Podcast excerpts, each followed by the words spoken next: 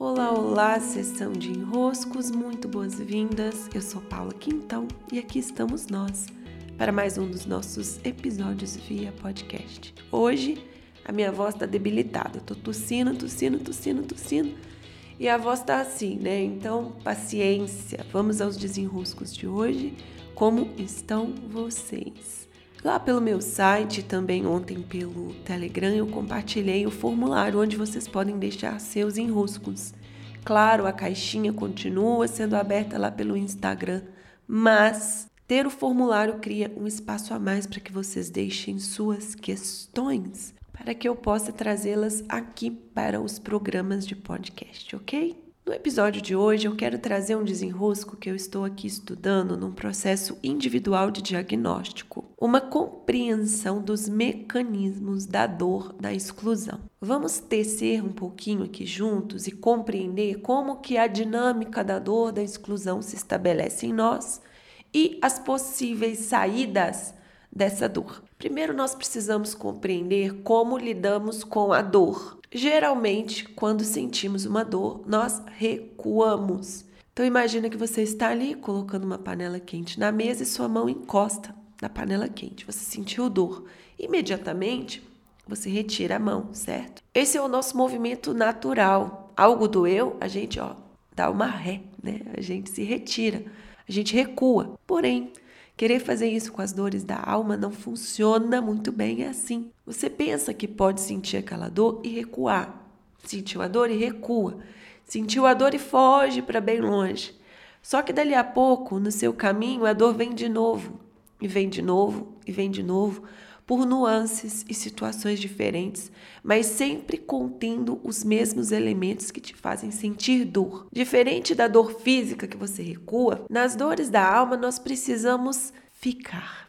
E eis aí o desafio, porque a tendência é fugir, a tendência é isolar, a tendência é ignorar, a tendência é anestesiar a dor para evitá-la. Porém, evitar a dor que está na alma, que está na emoção, que está no corpo emocional, não trata essa dor. Então ela fica uma dor acumulada. Nesse caso é como se tivéssemos uma ferida, um machucado. E esse machucado precisa ser tratado.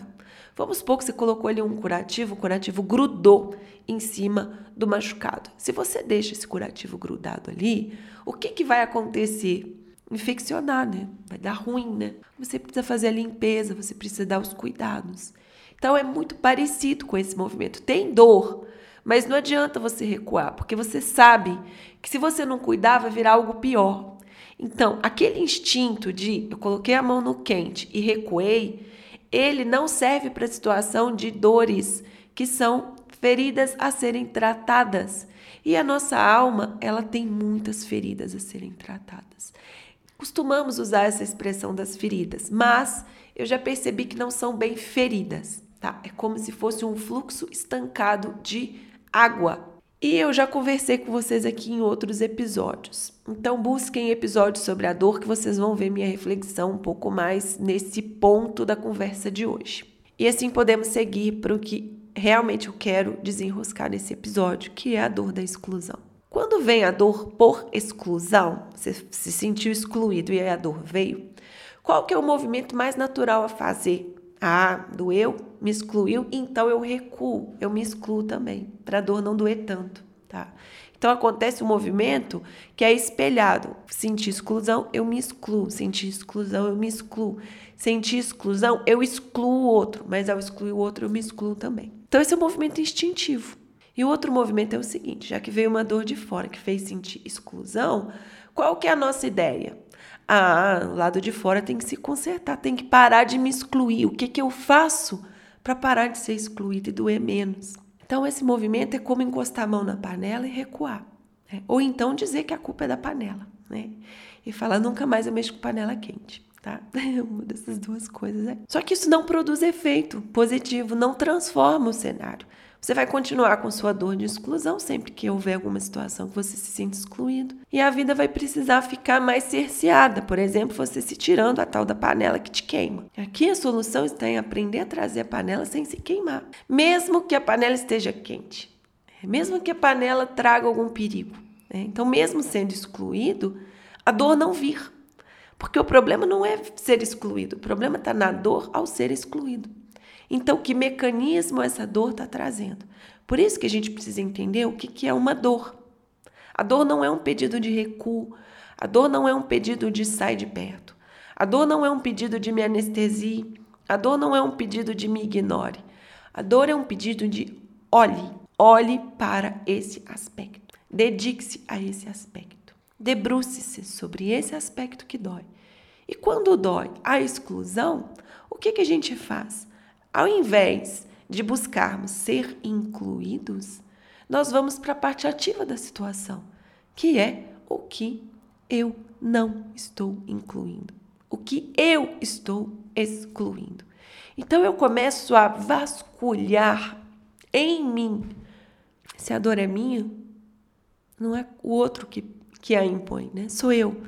Então, onde está a exclusão? O que, que eu estou excluindo? Que eu estou deixando de fora? E que dói. E que dói. E quando vem a dor da exclusão, me lembra que tem algo excluído que precisa me doer. Que tem algo excluído me doendo. Então não sou eu sendo excluída, é algo em mim. Às vezes algo do meu jeito, às vezes algo da minha personalidade, às vezes algo da minha história, às vezes algo do meu ser, às vezes um jeito, às vezes um modo de pensar. Não sei. Mas se você sente a dor da exclusão e a dor está dentro de você, ela brota de dentro para fora, também de dentro para fora há algo em você que está doendo por ser excluído. Então, o que é que você está excluindo?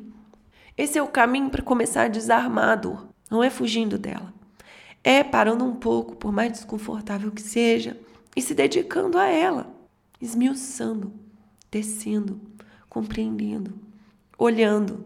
Sim, você não vai ficar ali, né? Sorrindo como se fosse um, um bobo alegre, porque você está sentindo dor. Só que se você faz esse trabalho hoje, você adianta esse trabalho para amanhã. Então você pode ter a chance de cada vez mais estar consciente das suas dores e passar de nível. Porque o nosso nível aqui é um nível de consciência. Cada vez mais que eu compreendo uma dor, eu já estou liberta. Não para parar de sentir dor, mas liberta para mudar a nuance daquilo que eu investigo, daquilo que eu resolvo, dos problemas que em mim eu desenrosco. Sim, exige, é, exige trabalho, exige trabalho. Mas, para quem tem medo de trabalho, se anestesiem com outras coisas. O trabalho não vai parar porque você vai ter que ficar fugindo daquilo que lhe dói. O trabalho não vai parar porque você fugiu da dor. Então, encará-la e encontrar-se frente a frente com ela é um dos caminhos para nossa libertação. Beijos, meus caros e minhas caras, e até!